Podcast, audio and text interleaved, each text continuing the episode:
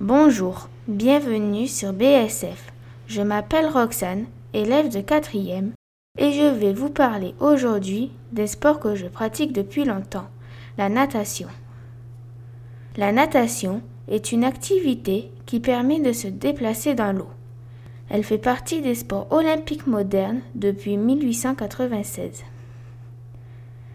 Il y a plusieurs épreuves.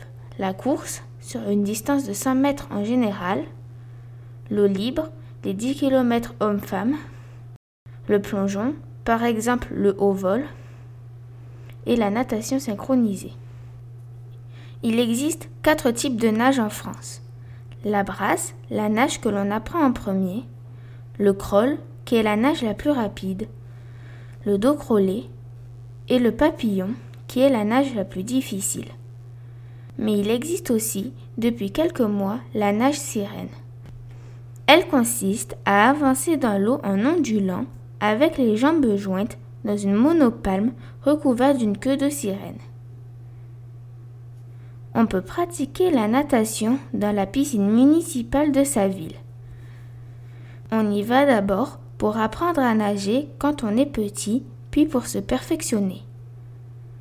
On peut y aller seul ou bien s'inscrire dans un club de natation qui propose des cours hebdomadaires.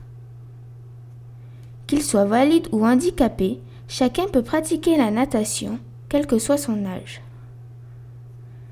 C'est l'un des rares sports qui permet d'utiliser tous ses muscles sans avoir d'impact négatif sur les articulations ou le dos.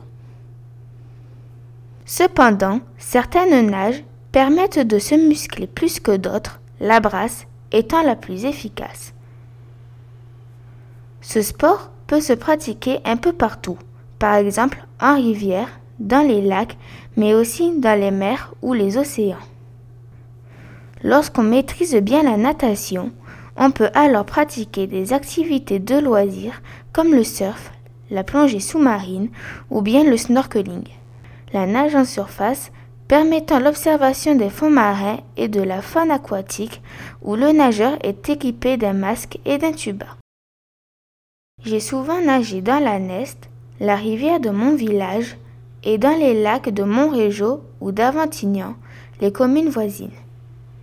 J'y ai vu de nombreux poissons. Maintenant que je suis à l'aise dans l'eau, j'aimerais à l'avenir faire du rafting ou du canyoning. Si ce podcast vous a donné envie de vous mettre à la natation, renseignez-vous sur les horaires d'ouverture de votre piscine municipale et allez-y pour passer de bons moments en famille ou entre amis.